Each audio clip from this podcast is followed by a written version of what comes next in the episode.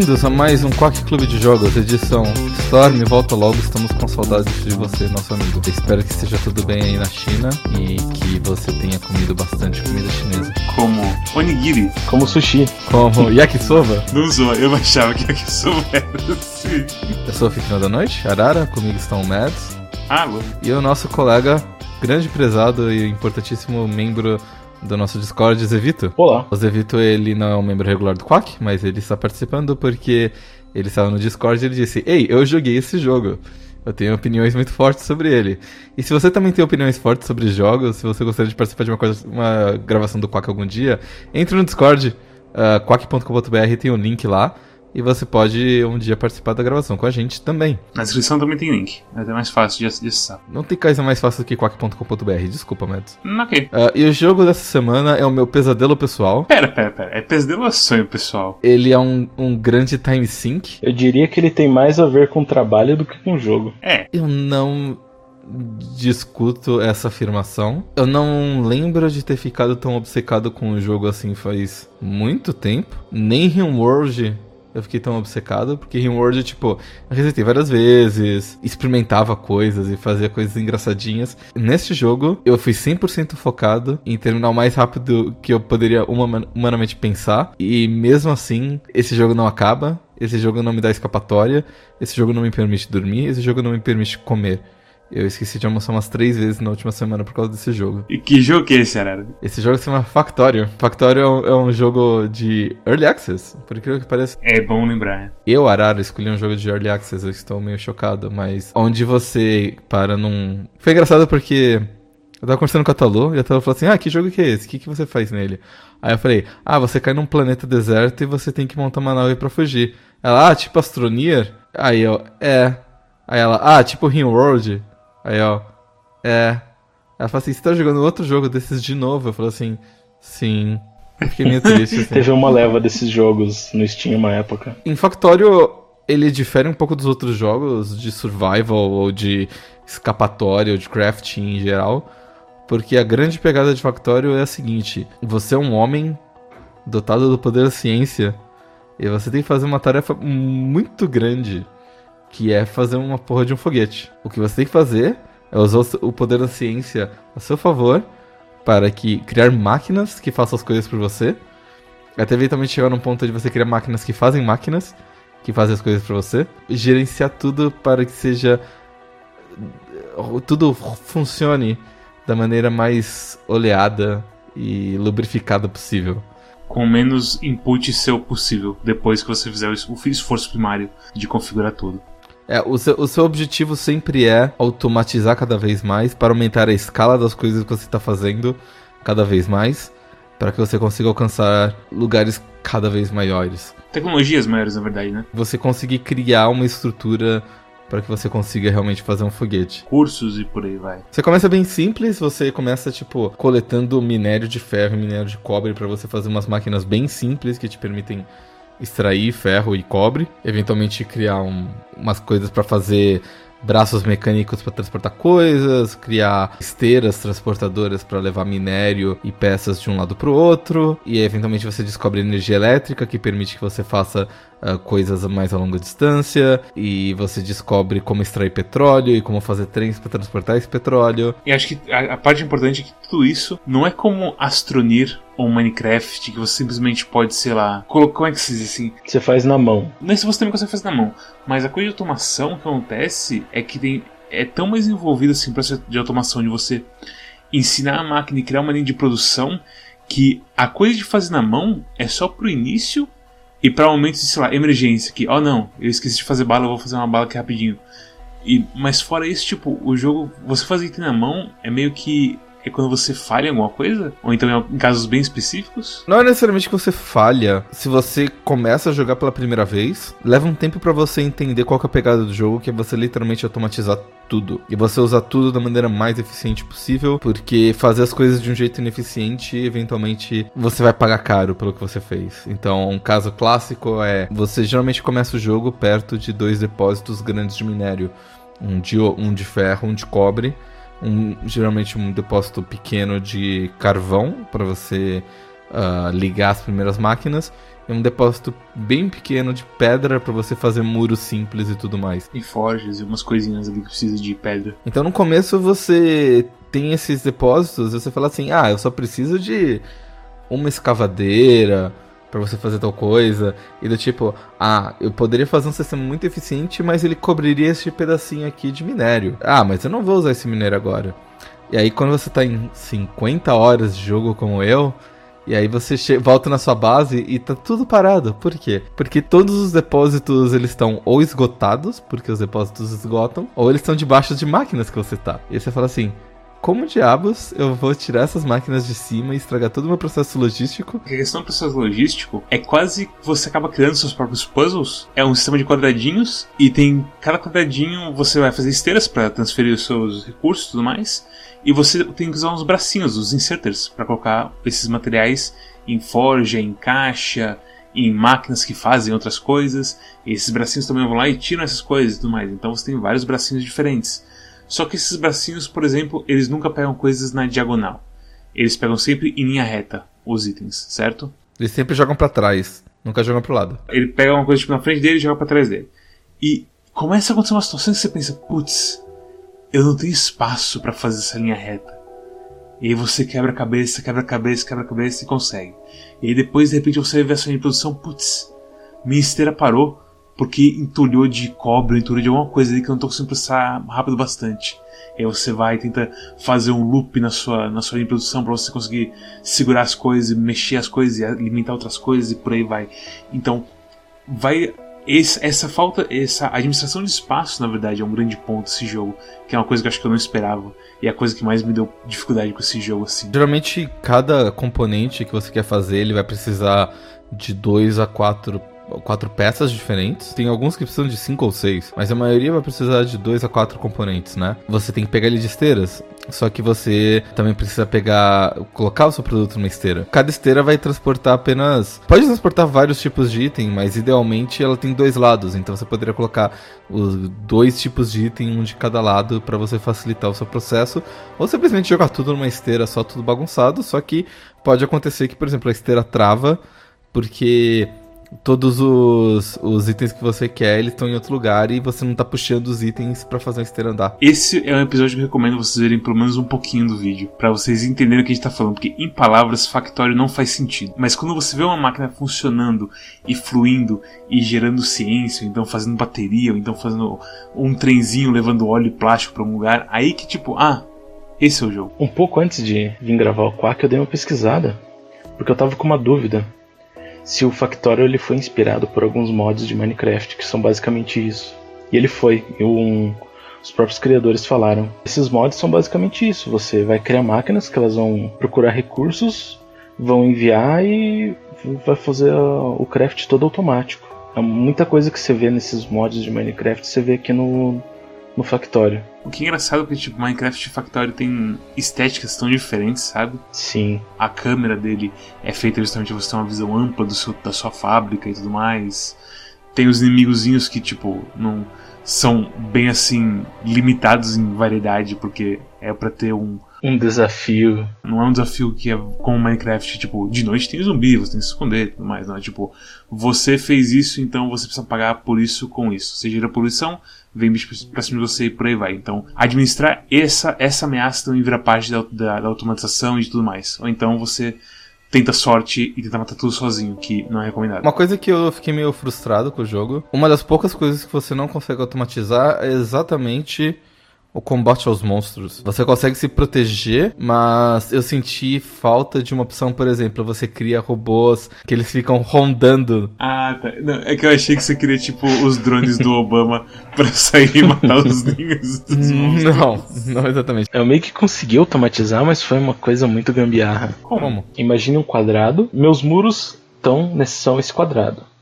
E o turrets, esporadicamente, assim, é, em volta do quadrado. Eu coloquei um negócio para fazer quatro, na verdade, para fazer munição e esteiras em volta do quadrado inteiro. É isso que o cara tava falando. Ele, isso ele também fez. Ele fez só com os bracinhos, aliás. Porque defender a sua base você consegue. O, o que o cara quer, ele quer ativamente ir atrás dos monstros Ah, automatizadamente. Não defesa. Ele quer os drones americanos jogando bomba assim nos caras, sabe? O jogo esteticamente ele lembra um pouco é, StarCraft, o primeiro. Eles são sprites em alta resolução vistos de longe. Então parece que é um 3D, mas na verdade é só um sprite muito bem feito. Eles spawnam de uma forma que bichos de RTS spawnam. É, o ninho deles é muito parecido com o do Zerg, cara. Eu acho que tem até uma unidade, de uma estrutura dos Zergs que é literalmente aquilo. Aquele tumor assim na terra que depois vira um furo e tudo mais. À medida que você vai construindo a sua fábrica e você vai acumulando mais e mais poluição, como o Mads disse, você vai meio que mutando a, fa a fauna local e eles vão virando monstros. Por causa da poluição. Quanto mais poluído tá, mais casca grossa eles ficam, né? Poluição na boa essa, hein? É. Dá um pouquinho dela. Não fumem cigarro, gente. Chega num ponto em que você não pode mais ficar simplesmente no seu ninho. Você tem que começar a expandir, ou você não vai ter mais recursos no- na tua base, ou você vai precisar de recursos mais rápido, você vai precisar de recursos que não estão na sua base, como por exemplo óleo, ou urânio, ou água, ou alguma coisa do gênero que não tem na sua base. Você vai ter que expandir. E quanto maior a sua base, mais vulnerável você tá para ser atacado por vários lados. E fica mais difícil você se defender e tudo mais. E mais centres quer dizer mais balas, quer dizer mais automatização, quer dizer mais recursos gastos por segundo, e você, tipo, você não ganha nada matando um monstro. Então, realmente, tipo, é só um custo que vai sempre subindo conforme você avança de tamanho. Mais ferro que você usa também. Eu sinto que, tipo, tem picos de poder nesse jogo. O apelo desse jogo é, é- assim. É, é difícil você descrever o apelo desse jogo. Mas o apelo desse jogo é como se você estivesse num emprego onde você tem controle direto sobre o que está acontecendo e você sempre pode fazer as coisas ficarem melhor. Então, sempre tem alguma coisinha que você pode ajustar. Sempre tem alguma coisinha que você pode melhorar ou pensar de um jeito diferente. E o jogo ele te dá uma progressão de ciência que te leva a desafios cada vez maiores e te convence a auto- automatizar as coisas cada vez mais, o que é bastante interessante. Ah, você começa, por exemplo, para você conseguir fazer pesquisa, você precisa criar certos itens que são pacotes de ciência, que eles são feitos de certos é, itens. Então, o primeiro pacote de ciência ele é super simples. Ele é, acho que uma engrenagem e uma barra de cobre. A engrenagem vem de uma placa de ferro, que vem do minério de ferro que você escava diretamente. E a placa de cobre vem do minério de cobre. Então, quer dizer, você precisa fazer três processos para chegar ali. É, sem contar toda a parte de transportar os minérios para os fornos e etc e tal. O segundo pacote é um pouco mais complicado, porque você vai ter, você vai precisar fazer uma esteira, um pedaço de esteira e um pedaço de braço, né? Um insetor elétrico. E para você fazer um inserter, você precisa de um circuito eletrônico, que precisa de uma placa de ferro e fios de cobre, que também vem da placa de cobre. Para você fazer a esteira, você precisa de engrenagem e placa de ferro, eu acho, alguma coisa assim. E aí para você fazer a garrinha, você precisa de um circuito e de uma placa de ferro. Puta que me pariu. Nossa, de tudo. Nossa. E aí você junta esses dois e você faz o pacote de ciências 2. Então, quer dizer, ele é um, é um mais complicado, mas ele já te dá uma ideia de que, tipo, você não precisa fazer as esteiras e os braços na mão. Você pode fazer com que as máquinas façam as esteiras e os braços pra você. E aí você simplesmente pega e coloca as coisas. É, O terceiro pacote, que eu tô pegando aqui, porque eu também não decoro, eu não sou. eu sou gente também. Ele tem tipo o, a broca mineradora elétrica, tem o motor elétrico e ele tem um circuito avançado. E o circuito avançado ele usa plástico, se não me engano. Quando você chega no Ciência 2, é quando o jogo testa sua fé. É. quando o jogo fala assim, você realmente consegue fazer todas essas. Porque assim, cada coisa que você tem que. Cada item que você tem que juntar, que você tem que fabricar, que você fabricaria tipo automaticamente na mão, porque esse jogo tem essa coisa de. Ah, eu quero fazer um inserter. Ah, inserter é isso, isso e isso. Ele faz automaticamente pra você, se você escolhe o inserter. Na questão de automa- automatização, você tem que fazer todos os passos para isso. Então você tem que fazer o circuito, você tem que fazer o fio de cobre, o, o fio de cobre que vai no circuito e por aí vai. Então, ele. É, qual é que é mesmo? Progressão aritmética? Ou qual é a outra? Progressão geométrica. Ele começa em 2 e ele vai pra tipo 24, sabe? Começa a ter assim, eu preciso expandir muito as minhas operações para tipo e, e fazer uma linha certinha para que todo mundo receba a alimentação certa e tenha o output certo. E uf, Ciência 2 é, é onde você vai ser testado. Se você consegue fazer Ciência 2 e você não, tipo, se frita, eu acho que você consegue seguir nesse jogo tranquilamente. Mas até no Ciência 2, você, quando você aprende a automatizar ele, você fica por um bom tempo sem precisar prosseguir para os outros. Sinto que o meu verdadeiro teste foi Ciência 3. No Ciência 3 ele é o mais complicado que eu tinha encontrado até então. O pacote militar, que é um, um outro tipo de ciência, ele é bem mais simples né, de fazer. O Ciência 3 ele tem muitos passos, tem vários tipo itens repetidos que você pode de alguma maneira pensar de um jeito de você aproveitar uns aos outros. E ele é bem devagar e além disso ele precisa de plástico.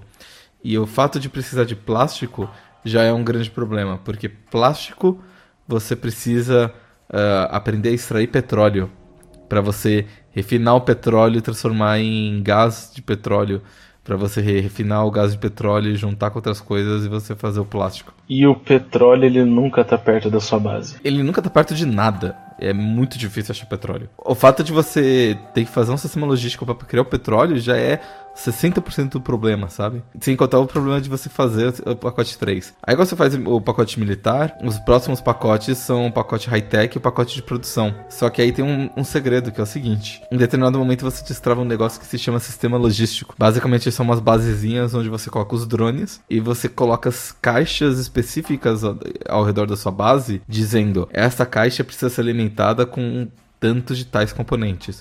Ou esta caixa aqui você pode pegar o que você quiser dela. Ou esta caixa aqui, você tem que tirar as coisas dela o quanto antes. Até antes disso, acho que tem um sistema de você colocar umas condições ifs em caixas. Mas é diferente, o, o circuito, ele é um negócio de lógica que permite que você ligue e desligue circuitos. Eu usei essa lógica de circuito para automatizar o meu sistema ferroviário. Porque eu queria. Basicamente, eu tinha um trenzinho eu queria que ele passasse em três lugares e fizesse três coisas. Eu queria que ele passasse na refinaria e pegasse petróleo. Eu queria que ele passasse na, na plataforma de extração, pegasse petróleo, fosse pra refinaria, colocasse todo o petróleo lá e pegasse todo o plástico e fosse pra minha base e soltasse todo o plástico lá, ficasse fazendo isso num ciclo. Só que o problema é o seguinte: o trem, ele só sabe o que tem dentro dele, ele não sabe o que tem fora dele. eu sou o trem, eu não sei o que tem fora de mim. Não, é, é sério, tipo, você pode estabelecer, por exemplo, condições para ele andar automaticamente. Então, por exemplo, eu posso falar assim: sai desta estação quando tocar é, teu negócio de cargo estiver vazio não tem mais nenhum item nele. Ou quando não tem, estiver vazio de um certo item, ou quando você passar certos segundos e tal. O óleo que eu estava transportando do, da plataforma de estação para a refinaria, ele era contido em barris. E os barris, eu preciso ter um barril vazio para dar para a plataforma de extração e para ele encher o barril para mim. Então uma das condições que eu queria é que ele ficasse na plataforma de extração até pegar todo o óleo que tiver lá e até depositar todos os barris que tiver nele e pegar todos os barris cheios. Só que os barris cheios e o óleo que tá lá são coisas que estão fora do trem. Então, para eu poder fazer esse tipo de condição, eu boto os sisteminhas de circuito lá que dizem assim: se não tiver mais nenhum item nessa caixa, e se não tiver mais nada de óleo neste tonel, Aí ele manda um sinal pro trem que fala assim, pode ir embora. Mas ele não serve exatamente pra, tipo, automatizar onde você vai colocar as coisas ou levar as coisas de um lugar pro outro de um jeito muito fácil. Agora que a gente tá, tipo, há 20 minutos falando sobre o jogo, o que, que você acharam de Factorio? é um pesadelo. É difícil falar dele porque ele tá em Early Access e ele provavelmente vai ficar em Early Access por um bom tempo. A versão que você jogou foi a última versão, que é a 17.1 coisa? Acho que eu joguei 16.51 também. Que é a última versão estável que saiu, basicamente. Isso. Sim. Eu joguei um pouco da, da, da última versão e achei meio umas coisas meio bagunçadas, e aí eu voltei pra 16.51. Eu não gostei muito, assim. Esse jogo é um pesadelo pra mim também. Eu, eu, pra mim, tipo, é aquele joguinho de, de você, ah, ligue ao ponto A ao ponto B e depois o ponto C ao ponto D, mas não pode cruzar as linhas. E tipo, oh não, só que tipo, é A, B, C, D até o Z, e aí A1 até A 999 pra mim, sabe? É, é, é uma administração de espaço e organização que começa a fritar o meu cérebro. A versão mudou bastante, desde a última vez que eu joguei. Por exemplo, não tinha essas, esses pacotes de militar e high-tech, esse tipo de coisa. Era só o 3. Para mim, eu gostei bastante como um jogo de, de podcast mesmo, de eu jogo ali pra pra fazer, fazer outra coisa enquanto, enquanto eu vou montando minhas máquinas. Isso definitivamente ele é. Porque não tem assim nenhum texto, nenhuma história, nem nada assim, ele é só você organizando coisinhas assim, fazendo elas funcionar. Às vezes o máximo, tipo, eu paro o podcast para pensar melhor como é que eu vou, por exemplo, fazer essa linha de. Essa linha de, de automatização. Assim. Ele meio que coça uma coceira que eu gosto um pouco de programar, então ele meio que tem essa coisa de ah, meio que como se estivesse programando um sistema para automatizar. O, você chegou a jogar algum desses jogos recentes de uh, pseudo programação como o Shenzhen I.O., TIS, esqueci o número agora. Eu tenho ele no Steam, eu não joguei, mas eu joguei o último que eles que eles lançaram, que é o Exapunks. Ah, o Exapunks, o que, que você achou? Eu gostei dele, mas é um tipo de coisa que eu tenho que estar tá num dia muito bom para jogar ele. Querendo jogar ele. Eu não tem nenhum tutorial, o tutorial é meio um PDF que ele te dá e se vira. Uhum. Sim. É bem, é bem esses jogos isso. Daí, daí, tipo, você tem que ler a Zine lá e ver, ó, oh, tal comando faz tal coisa, talvez eu possa Caramba. usar isso. Esses dois jogos, eles têm um certo problema que é o seguinte, eles são muito difíceis. E eles têm uma resposta certa.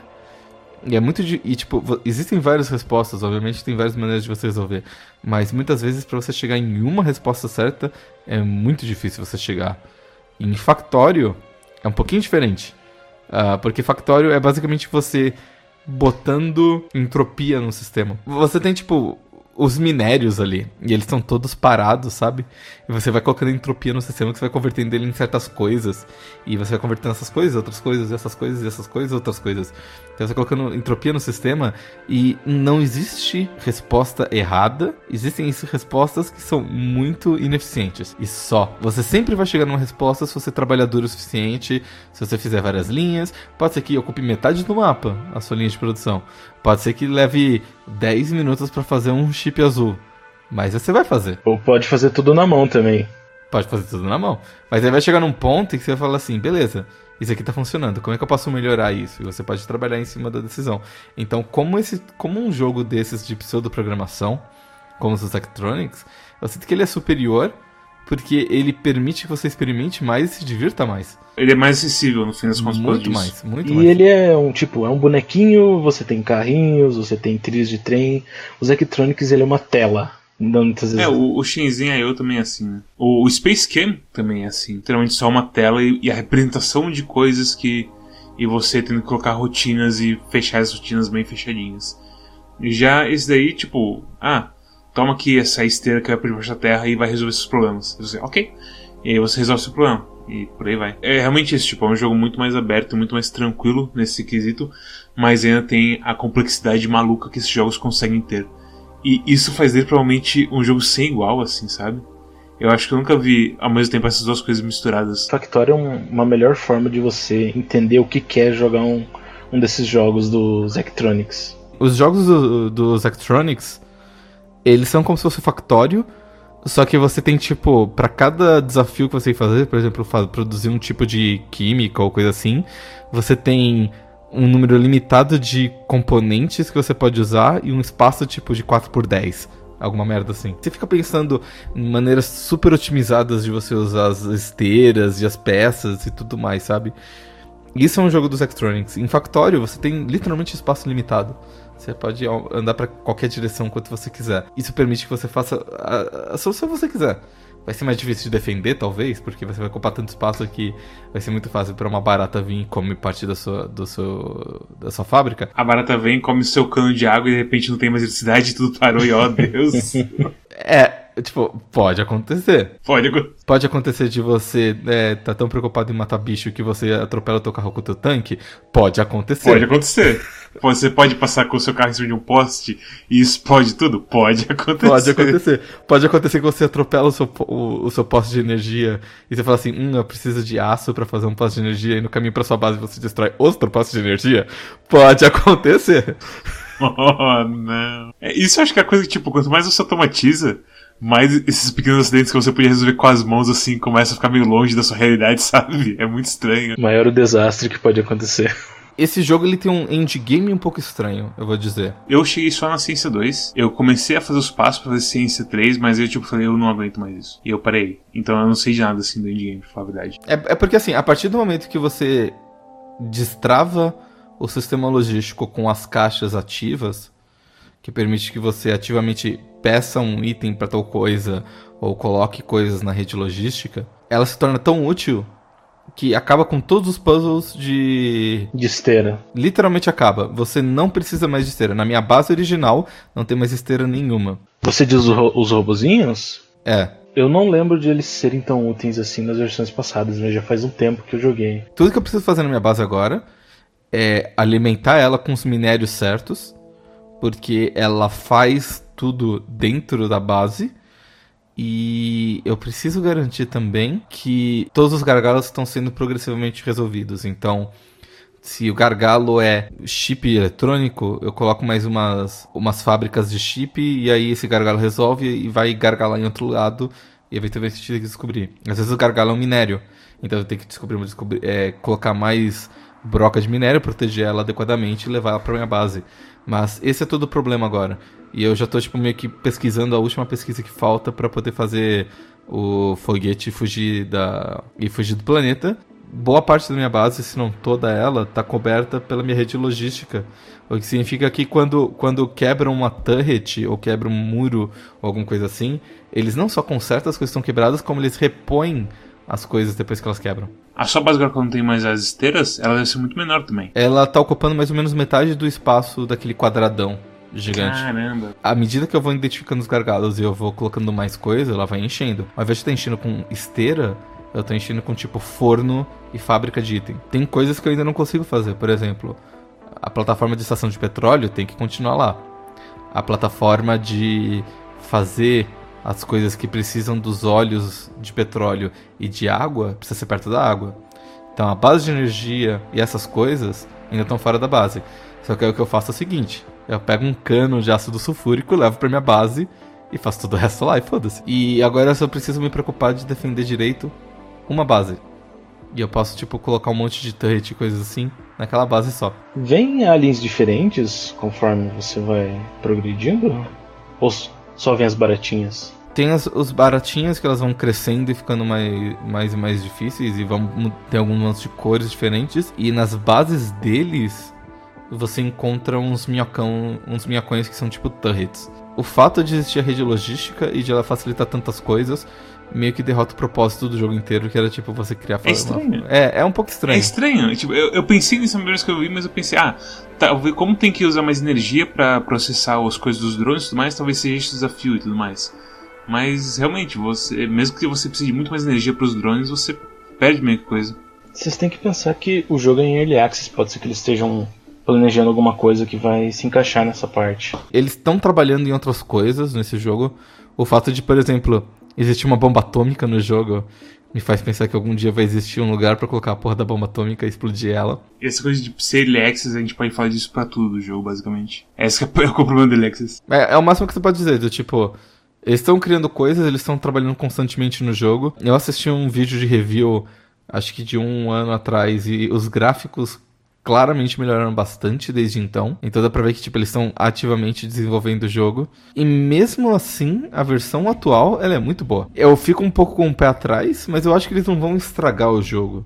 Se eles pararem de desenvolver o jogo hoje, já é um bom jogo. Digo isso mais do que, tipo, ah, no futuro talvez isso seja pra tal coisa e tudo mais, então isso mude no futuro. Tipo, tudo pode mudar no futuro, nunca se sabe, sabe? E o meu ponto era meio que, ah, pode ser que isso esteja, seja problemático agora, mas pra frente isso seja de uma forma mais simples resolver esse problema, porque ele vai ter mais opções. Eu sinto que, por exemplo, tem coisas que eu não usei ainda, embora eu tenha pesquisado. Por exemplo, eu tenho uma Power Armor que eu posso colocar robôs de defesa nela, ou escudos pessoais de defesa e coisas assim. Eu sinto que tem coisas ainda ser ajustadas. Por exemplo, a Shotgun ela dispara um monte de ar quente. ela atinge mais bichos, mas quando você tá sendo atacado por bichos e você tem que correr deles, você não quer, tipo, dar um pouquinho de dano em todos eles. Você quer matar o bicho que tá mais próximo de você. Sim. Pra você poder fugir mais, entendeu? Aliado a isso, o fato de que quando você atira, você corre mais devagar, aí vira um, um pesadelo mesmo. Então, a Shotgun não é recomendada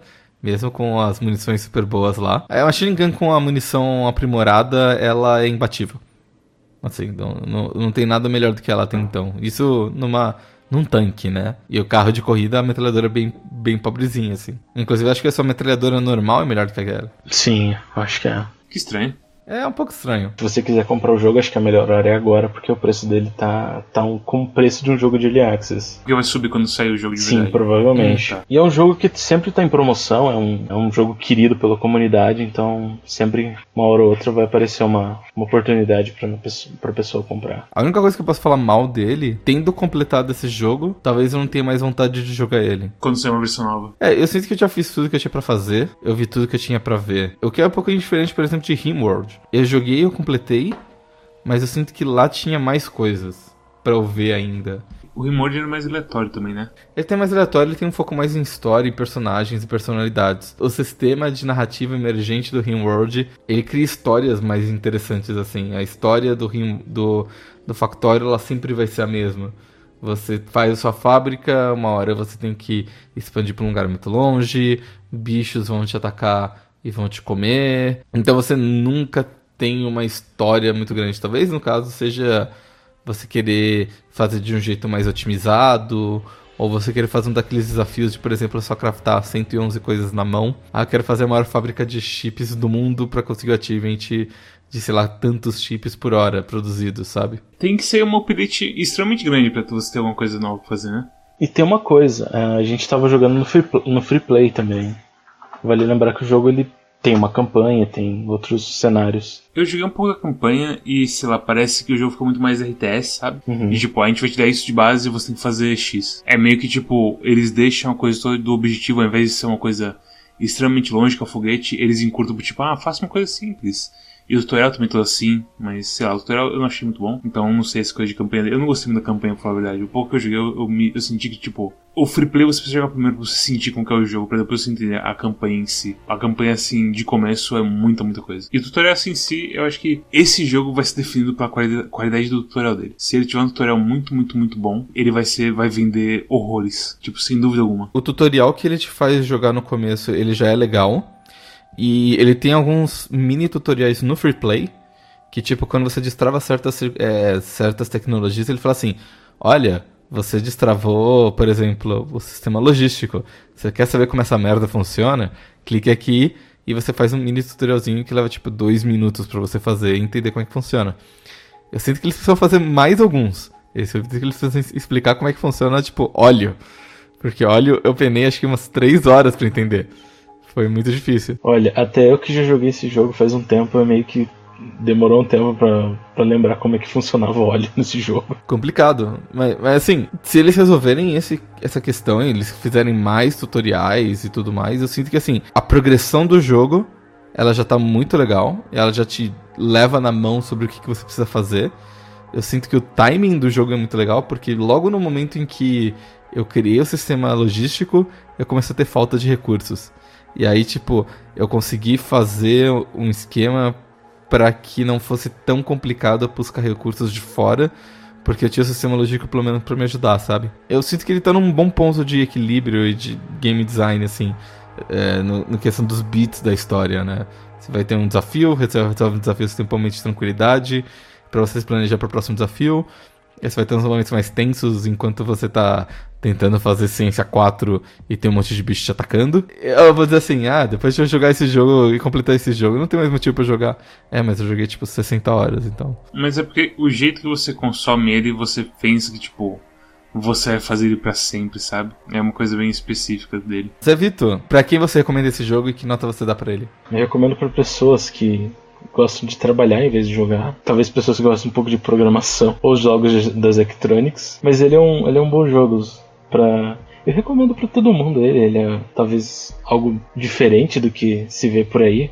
Como eu falei, ele é meio que um mod de Minecraft que virou um jogo e tem meio, mais ou menos a mesma sensação. Eu dou um, um 9 para ele. Ele é um jogo bom. Excelente. Uh, Mads, sua recomendação e sua nota? Eu adoraria não precisar da nota pra ver esse jogo. porque eu não entendi. Como eu falei, pra mim ele é só um grande jogo de ligar linhas com linhas e administrar espaço e tudo mais.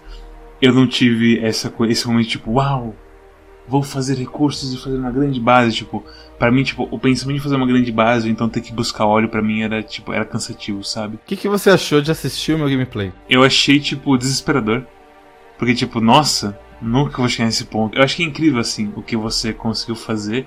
E tem aquele momento, assim, tipo, uau, que mundo incrível vivemos e mais. Mas, tipo, eu penso, eu fazendo isso, e eu fui jogar depois de diversos stream, eu pensei, ah, eu prefiro muito mais ver alguém jogando isso de uma maneira muito eficaz do que eu mesmo chegar nessa eficiência, eu acho. Você teve essa mesma sensação quando você jogou direto a campanha, que a fábrica já estava pronta. Mas Sim. aí quando você jogou no free play, você gostou mais. Sim. Eu sinto que o que você sentiu da minha fábrica é a mesma coisa. Você não consegue visualizar como sai do tech, daquela tua fábricazinha pro monstro que eu tinha feito, mas é porque eu fui fazendo de pedacinho em pedacinho aos poucos. Talvez, e é que tipo, é, sei lá, eu, eu acho que talvez isso com certeza é parte, mas é realmente uma tem um cansaço nesse jogo. Tipo, eu, eu joguei uma vez, tipo, uma noite inteira ele, assim, uma madrugada inteira jogando essa porra de jogo. Mas aí chega no final, tipo, ah, tem tanto mais ainda pra ir e eu não tô assim tão no gás, assim, de jogar isso. De jogo, como eu falei, eu acho que em questão, assim, de, de jogos desse tipo, ele é o melhor da, do tipo dele. Ele ainda tá em Access, ele tem um tutorial meio estranho. A coisa da campanha eu acho que é completamente bizarra e você meio que deixar no topo do menu para você fazer os jogadores jogarem aquilo. Tem muitas coisas que eu acho que para mim, tipo, bateu muito de frente. Eu acho que o jogo precisa ter um jeito de transmitir o que ele é pro jogador, de certa forma. Isso é uma coisa assim muito. É, como é que se diz? Abstrato, sei, mas eu sinto que é o único jeito que eu consigo descrever isso. Para mim, eu vou dar nota de tipo.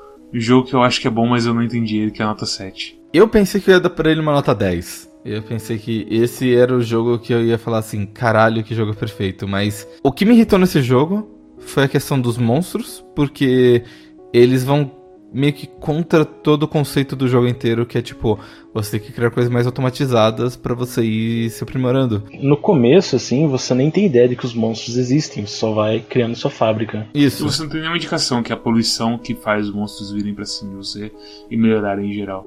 Tem uma hora lá que o, tem um achievement que o jogo te dá que diz assim: ah, você criou tanta poluição que você atraiu a atenção indesejada. E eu falei assim: ah, então é por isso, sabe? E aí depois eu comecei a reparar que algumas, alguns equipamentos tinham um negócio de poluição envolvido, sabe? Como eu tava dizendo, os monstros eles vão tu contra tudo que o jogo prega, que é tipo você querer automatizar as coisas. E se você tivesse pelo menos. E não, é só uma questão de tipo automatizar as coisas, é uma questão de tipo. É, você tem que fazer planos interessantes, executar esses planos para você ir chegando mais além. E quando você, tipo, faz um plano e você começa a executar, e você tem que ser interrompido a cada dois ou três minutos porque tem um outro lado do teu mapa tá sendo atacado por bichos e destruir uma das turrets, e você não tem um sistema logístico ainda em, é, no lugar para você, tipo, colocar as coisas automaticamente. Porra, isso não é desafiador, isso é só irritante, porque para fazer turret eu preciso de, ma de material e para fazer material eu preciso fazer meu plano funcionar. Eu preciso cavar mais coisa. O, o jogo meio que tem muitos, muitos irritantes para mim. E eu acho que isso do da coisa toda do, da defesa da sua base, eu acho que muita gente pode considerar parte do jogo isso, de você automatizar e você ter um, uma força militar forte o bastante para você defender qualquer, qualquer coisa que ele mande para você. Então, tipo, na sua base, eu vi que muitas as suas armas tudo não usavam a, a munição vermelha. Você estava usando todas as munição amarelinha. Então, tipo, isso era um jeito que você podia mudar o processo e aumentar o DPS de todas as turrets e aí conseguir, tipo, destruir os bichos sem eles destruírem você e por aí vai. Então eu acho que é, um, é, o mesmo desafio, só que ele tem uma diferençazinha. E aquela coisa, como esse jogo é todo sobre várias respostas, talvez isso seja parte de, tipo, um problema que precisa de outras respostas por aí vai. Sei lá, pra mim é isso que eu, que eu vejo, assim, da, da coisa de monstros. Tem uma coisa que eu lembrei agora, que antigamente existia o Alien Pack, além do Sense Pack. Então você tinha que ativamente ir atrás dos bichos e farmar esse Alien Pack. A gente tava falando disso de jogo multiplayer, né? Que tipo, se tivesse multiplayer, seria legal porque a gente deixaria o Arara, tipo, em casa, fazendo sapatos, e nós, os homens da casa, iam com as armas assim pros ninhos dar tiro nos, nos aliens e morrer igual, tipo, o, o, o Tropas Estelares. E trazer, tipo, pra casa, sei lá, uns lootzinhos e tudo mais. E acho que, e, tipo, pro Arara, isso quebraria completamente o jogo. Não, eu sinto que eu me divertiria mais assim. Sério, porque, tipo, não seria uma automatização, você teria que ir atrás deles. Tipo, a gente tá assumindo que isso é um jogo como tá agora, que não teria os drones do Obama pra explodir os monstros. Você teria que ir lá e, tipo, coletar eles. Tem horas que eu falo assim, ok, eu resolvi esses, esses problemas, eu tenho que basicamente esperar um pouco e eu não tenho mais espaço ou recursos para ficar tipo aumentando minha escala de produção. A melhor coisa que eu posso fazer agora é tipo dar uma volta na base e limpar os, os ninhos de aliens que tem por volta, porque pelo menos eu ganho um respiro para quando as coisas estiverem prontas. E aí, às vezes eu simplesmente vou lá, pego meu tanquezinho e saio queimando tudo. Se tivesse alguém que falasse assim, ah, ok, eu preciso. É, eu preciso fazer uma. Armas para poder destruir tais e tais ninhos, porque eles estão muito encruados. Eu vou ficar destruindo os ninhos e protegendo a base e consertando as coisas enquanto você se cuida disso. Eu acho que para duas, três ou quatro pessoas esse jogo ainda funciona. Eu poderia, tipo, ficar cuidando de uh, planejar a base enquanto alguém fica procurando novos minérios ou fica pensando em como escavar a porra do urânio que precisa de ácido para você escavar. Você precisa levar o ácido até ela. Então você pode botar um cano muito grande, ou você pode colocar em, em barrilzinho e levar por trem, ou você pode colocar um, um carro-tanque no trem, enfim. Do jeito que você quiser, mas você tem que levar ácido para lá, o que é um, um saquinho, sabe? Então, tipo, esses são desafios que são mais ou menos contidos entre si. E ainda vai da parte de tipo, ah, eu tenho que automatizar tudo porque ainda assim somos só duas pessoas. Não dá para fazer muita coisa. Não dá para fazer um milhão de itens ao mesmo tempo, sabe? E eu acho que o multiplayer, as pessoas elas tinham que estar tá muito muito certas do que elas iam fazer. Porque tem muitas horas desse jogo que, pelo menos eu jogando sozinho, é muito de eu craftando, colocando máquina, é, arrumando linha, esse tipo de coisa. Que as pessoas vão, teriam de um planejamento certo para fazer.